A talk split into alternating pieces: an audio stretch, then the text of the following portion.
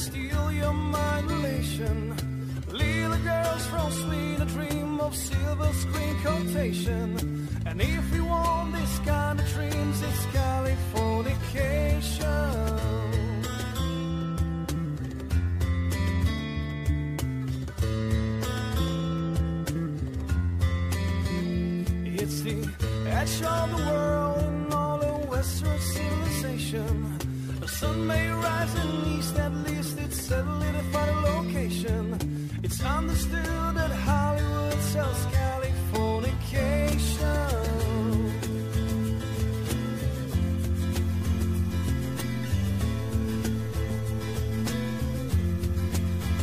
Hola, con este cover de Californication de los Red Hot Chili Peppers, abrimos el programa del día de hoy, miércoles 29 de marzo de 2023. Hardcore soft. Iniciamos esta transmisión desde la ciudad de La Paz, en Bolivia. Los acompaña Javier Zárate Taborga.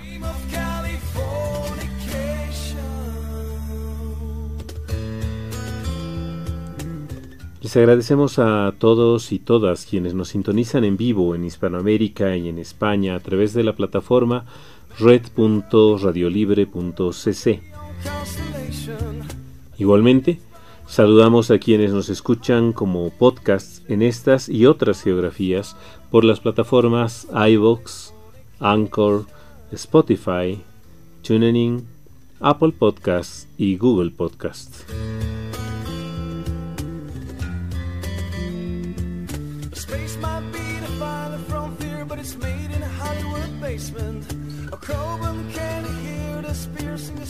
Esto es En Geopolítica, un espacio alternativo para analizar el mundo en el siglo XXI.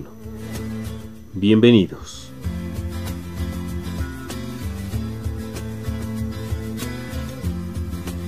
El programa de hoy, que tendrá una duración de media hora, nos va a llevar por un recorrido analítico sobre las principales coyunturas de la actualidad internacional, analizando los hechos, los protagonistas y los datos duros.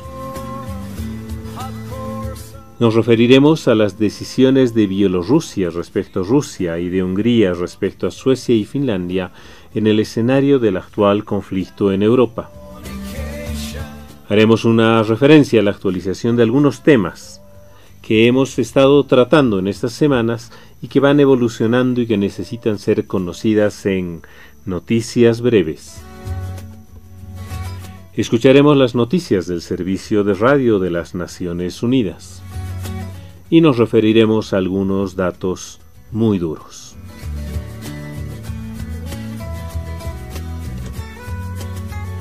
Les recordamos que nos pueden acompañar también por nuestra página web en geopolítica.com.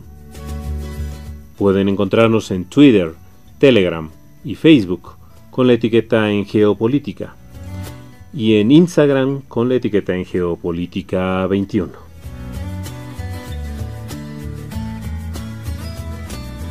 Como ven, les proponemos un amplio recorrido alrededor del planeta. Preparémonos entonces para iniciar el programa de hoy.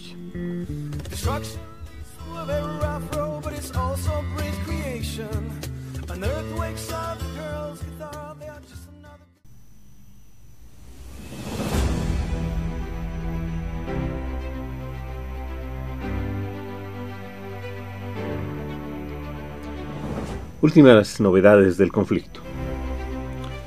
Trato de no referirme mucho a la guerra, ya que la información que existe es compleja de tratar y a veces se confunde con lo bullicioso que sale en los medios de comunicación habituales, que hacen más énfasis en cuestiones más morbosas del mismo conflicto. Sin embargo, es interesante hacer referencia a dos hechos que en los últimos días alimentan ese escenario complejo que ha emergido de la invasión de Rusia a Ucrania. El primer asunto es el acuerdo de Rusia y Bielorrusia, esa antigua república soviética, que con su gobernante autócrata reelegido de forma muy cuestionada, como lo informamos hace unos meses, es muy cercano al régimen de Putin y ha aceptado la instalación de armas nucleares en el territorio de ese país. Bielorrusia no solo es vecino de Rusia, sino también de Ucrania, Polonia, Lituania y Letonia. Todos países críticos con el régimen de Putin y que se sintieron amenazados por la invasión. Rusia aclaró que las armas que cederá no son estratégicas sino tácticas. Ello significa que su potencia es de entre 1 y 50 kilotones, aunque se especula que Rusia y Estados Unidos tienen armas tácticas de hasta 300 kilotones. Y no tendrían como segunda característica la posibilidad de cruzar océanos para destruir ciudades en otros continentes, como si sucede con las armas estratégicas. Putin justificó su decisión en el hecho de que los Estados Unidos hacen lo mismo en varios otros países donde también hay instalaciones similares. Anunció también la habilitación de 10 aviones eh, utilizados para poder disparar estas armas si, si fuese necesario. Y el anuncio era cuestión de tiempo. Lukashenko, gobernante bielorruso, hizo aprobar a los tres días de iniciada la invasión a Ucrania, motivo por el que la noticia fue poco conocida, una serie de medidas que lo blindaban en el poder, después de que la última elección fue ganada con una oposición mucho más estructurada y unida, y autorizó, con este referéndum también, que se pudiesen instalar armas nucleares rusas en su territorio. Putin fue quien tardó en aprobar esto y en anunciarlo, y se espera que hasta julio de este 2023 las instalaciones estén dispuestas y operativas.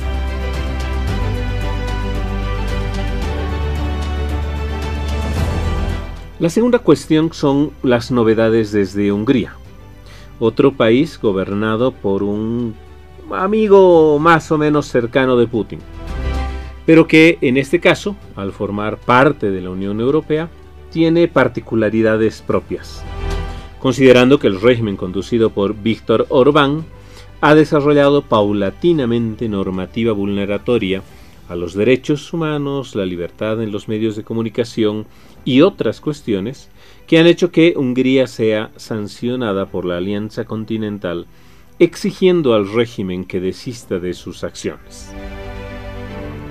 En general no lo ha hecho, y el Estado de Derecho está muy debilitado en ese país europeo, habiéndose aprobado las limitaciones a la libertad del Poder Judicial, declaradas ilegales una serie de actividades y otras acciones en el marco del iliberalismo que el gobierno de Orbán conduce y es uno de sus más importantes eh, proponentes.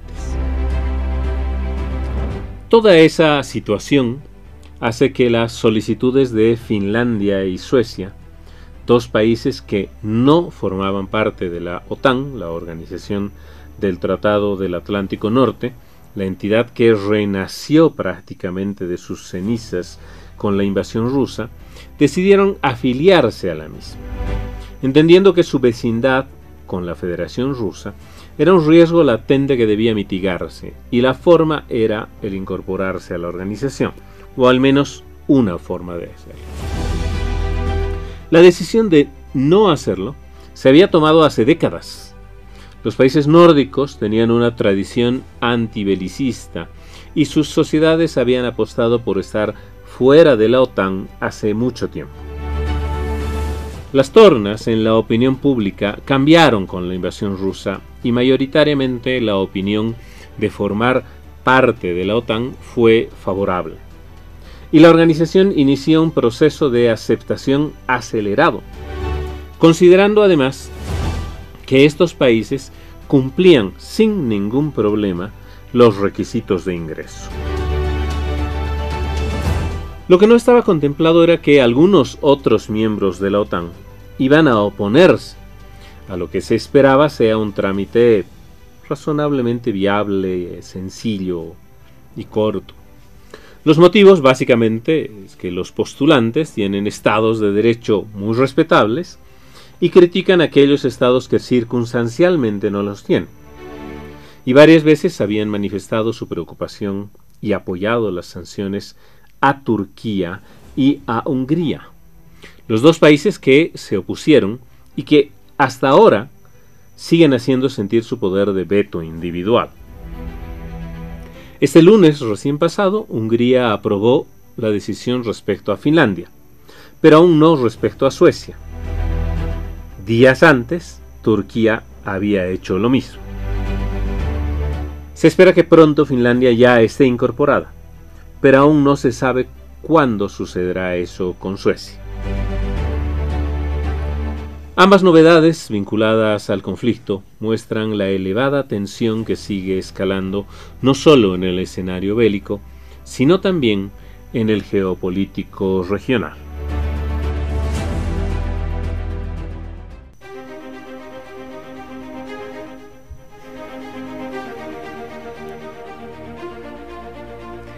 Noticias breves.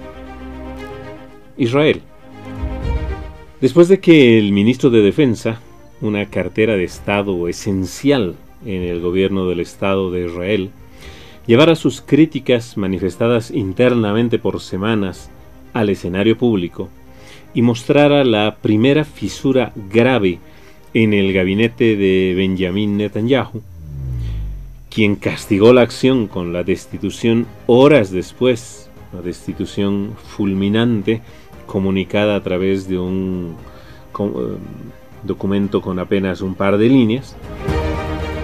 El gobierno de Bibi anunció este lunes la suspensión del tratamiento de las modificaciones al sistema de organización judicial y de validez de las decisiones del Tribunal Supremo hasta el verano de este año. La calle se impuso al final, y las manifestaciones que salían todos los días congregando a centenares de miles en algunos casos, presionaron al gobierno que se rindió temporalmente, reconociendo el desgaste de su imagen y que por lo tanto hasta se ponía en riesgo su misma estabilidad.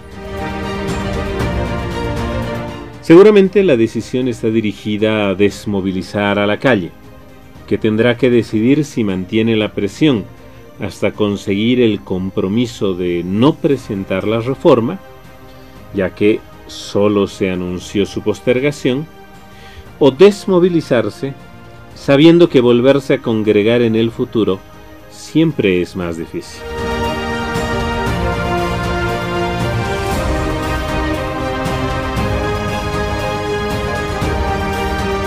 Cuba. Con todos los valores que se pueden reconocer al régimen cubano, la democracia obviamente no es lo suyo, aunque hagan un remedo recurrentemente de ella. Este domingo recién pasado se celebró una vez más elecciones para escoger a los miembros del Parlamento, que se eligen entre candidatos a su vez escogidos por una estructura social popular que es controlada por el único partido que existe en la isla. Y por lo tanto, se escoge entre quienes forman parte de un régimen que apoya a su gobierno sin fisura alguna. Lo llamativo de estos comicios ha sido el récord de ausentismo, que llegó a casi un cuarto del padrón habilitado para votar. La cifra es histórica ya que nunca en las elecciones parlamentarias había votado tan poca gente. El 2018, año de los anteriores comicios, el porcentaje superó el 85%. El abstencionismo se redujo respecto a las municipales del año pasado, cuando se, superó con muy poco el 31% de los cubanos que decidieron no asistir. Pero en todo caso, todas estas cifras están lejos de las habituales hasta hace unos años, que bordeaban o superaban el 95% de participación. Los análisis obviamente apuntan a que hay un rechazo que crece permanentemente a la lógica del régimen que se mantiene como si el mundo no hubiese cambiado en nada. Obviamente con el absurdo bloqueo de Estados Unidos que también se mantiene como una decisión anacrónica y vulneratoria a los derechos humanos que tanto reclama. Pero es el régimen de Díaz Canel esto es miedo de En Geopolítica, un espacio alternativo para analizar el mundo en el siglo XXI. Escúchanos en iVoox, puede condenar al proyecto Spotify y, a muy y Google Podcast. Al fracaso Igualmente, síguenos en Facebook, Twitter y Telegram como en Geopolítica. en Instagram como en Geopolítica. debe reflejarse en lo que sucede en la isla más grande del Caribe. Esa es la ONU en minutos, les habla Victoria Fernández. Al cumplirse un año del estado de excepción en el país, la Oficina del Alto Comisionado para los Derechos Humanos ha hecho este martes un llamamiento a las autoridades de El Salvador para que garanticen que no se detenga a personas sin autorización legal suficiente y que los arrestados gozan de todas las salvaguardias fundamentales que exige el derecho internacional. El país centroamericano introdujo en marzo de 2022 un estado de excepción inicial de un mes de duración que se ha renovado periódicamente para hacer frente a la violencia de las bandas y garantizar la seguridad. Sin embargo, durante este periodo las autoridades han adoptado varias medidas que suscitan graves preocupaciones en materia de derechos humanos. Es especialmente preocupante que presuntamente 90 personas hayan muerto bajo custodia desde que se promulgó el estado de emergencia y solo se dispone de información limitada sobre cómo avanzan las investigaciones sobre estas muertes. Los estados tienen un deber mayor de proteger la vida de las personas privadas en libertad. La Institución Nacional de Derechos Humanos ha recogido hasta el momento unas 7.900 denuncias de violaciones de derechos humanos contra presos, ha declarado la portavoz de la Oficina de Derechos Humanos de la ONU, Marta Hurtado. La oficina también pide al gobierno que permita a la Institución Nacional de Derechos Humanos acceder sin restricciones a todas las instalaciones penitenciarias para que pueda realizar informes periódicos e independientes sobre las condiciones de reclusión. Por otra parte, un informe publicado hoy por la Oficina de Derechos Humanos de la ONU detalla vívidamente el continuo sufrimiento de las víctimas de desaparición forzada y secuestro en la República Popular Democrática de Corea. El informe hace un llamamiento para que se redoblen los esfuerzos en favor de la verdad, la justicia, las reparaciones y las garantías de no repetición. La angustia, el dolor y las represalias que han tenido que soportar las familias a través de múltiples generaciones son desgarradoras, ha declarado el alto comisionado para los Derechos Humanos Volker Turk. Los testimonios de este informe demuestran que generaciones enteras de familias han vivido con el dolor de no conocer la suerte de cónyuges, padres, hijos y hermanos. En África Oriental y Meridional, UNICEF pide 171 millones de dólares para ayudar a 28 millones de personas. 11 países están luchando actualmente contra uno de los peores brotes de cólera que ha afectado a la región en años. La agencia de la ONU advierte que el brote de cólera es una emergencia para la infancia. La Organización Internacional para las Migraciones ha expresado este martes su preocupación ante los cambios recientemente propuestos al sistema de protección contra la esclavitud moderna en el Reino Unido como parte del nuevo proyecto de ley sobre migración ilegal. Los cambios, si se aprueban, limitarán la capacidad de los supervivientes para denunciar la trata y acceder a la asistencia, lo que corre el riesgo de exacerbar la vulnerabilidad de las víctimas, traficantes un mayor control sobre ellas y profundizar los riesgos de una mayor explotación. Por último, este martes tiene lugar un debate público sobre el combate al terrorismo en el Consejo de Seguridad. La sesión Amenazas a la paz y la seguridad internacionales causadas por actos terroristas tiene como tema principal la lucha contra el terrorismo y prevención del extremismo violento mediante el fortalecimiento de la cooperación entre las Naciones Unidas y las organizaciones y mecanismos regionales. El secretario general reiterado el compromiso de la organización con los países afectados por esta lacra y ha recordado además que centrar los esfuerzos antiterroristas exclusivamente en la seguridad y no en los derechos humanos puede aumentar inadvertidamente la marginación y la exclusión y empeorar aún más la situación. La nueva Agenda para la Paz establecerá un enfoque holístico y global para construir sociedades más pacíficas y estables en las que el terror y el extremismo violento no tengan hogar, a través de la prevención abordando en primer lugar las condiciones económicas y sociales que pueden conducir al terrorismo, declaró Antonio Guterres. Victoria Fernández, Noticias ONU.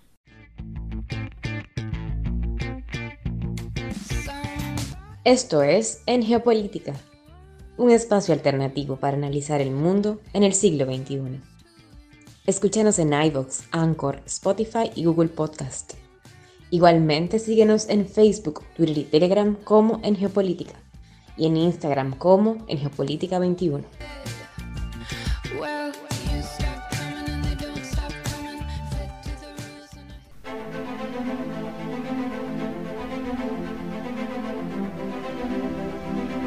Números duros. 129. Ese es el número de los tiroteos masivos que se han registrado en Estados Unidos desde principios de este año. La cuenta asciende a casi uno y medio tiroteo masivo por día. ¿Cómo se entiende un tiroteo masivo? Los parámetros establecen que un tiroteo debe provocar más de cuatro muertos o heridos para ser considerado como tal. En 2022 la cuenta ascendió a 647 y como les decía, este año ya son 129. Esta cifra contempla el último ataque perpetrado este lunes en el que una mujer trans, una persona de 28 años que pasó de ser mujer a varón, exalumna de una escuela de Nashville. Entró con armas de fuego, había adquirido siete armas de fuego en los últimos eh, meses. Y mató a tres niños de nueve años, tres adultos y ella fue abatida por las fuerzas policiales que llegaron minutos después de que se había iniciado el ataque. Otra vez se han iniciado en los Estados Unidos los reclamos respecto a qué hacer frente a esta realidad evidentemente no cambia. 29. Es el número de las personas fallecidas en dos naufragios que se produjeron este domingo frente a las costas de Túnez, en el más reciente incidente con las miles de personas que intentan viajar de las costas del norte de África a Europa.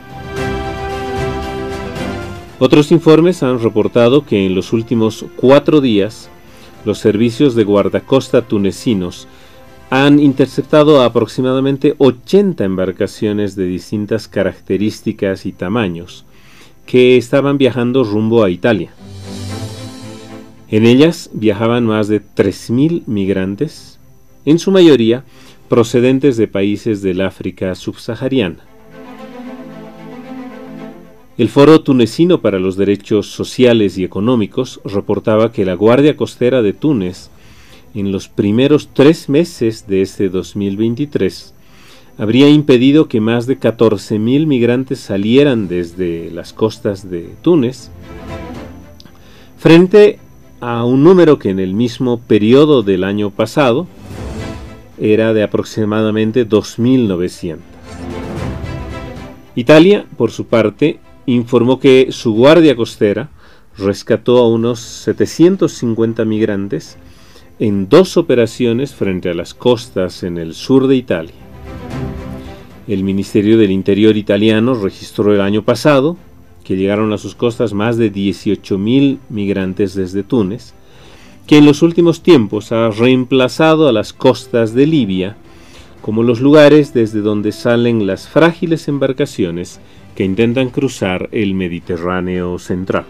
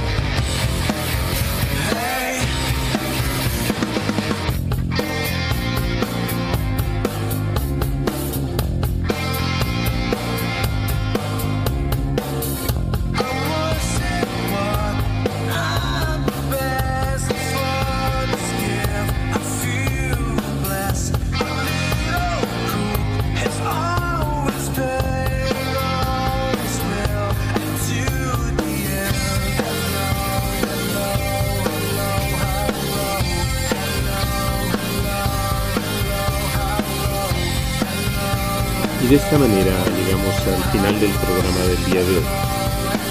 Tuvimos un recorrido alrededor del planeta que se inició en Hungría, en Rusia, para luego ir a Israel, Cuba, el Mediterráneo Central y los Estados Unidos de América. Les agradecemos a todas y todos ustedes por su sintonía y por escucharnos en vivo y en modo podcast en diferentes lugares del planeta.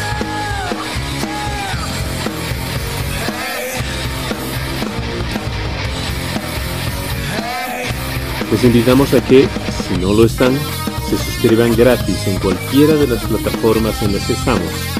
iVoox, Anchor, Spotify, TuneIn, Apple Podcast y Google Podcast.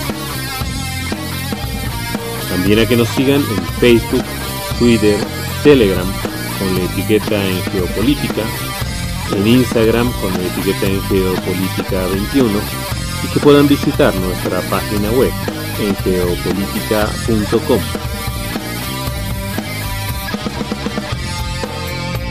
Si desean contactarnos, pueden hacerlo a través del correo electrónico en geopolítica.podcast.gmail.com.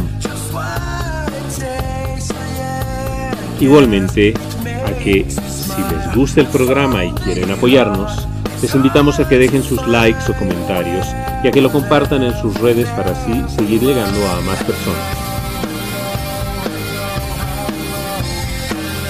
Yo me despido aquí. Los acompañó Javier Zárate Taborga desde la ciudad de La Paz, en Bolivia.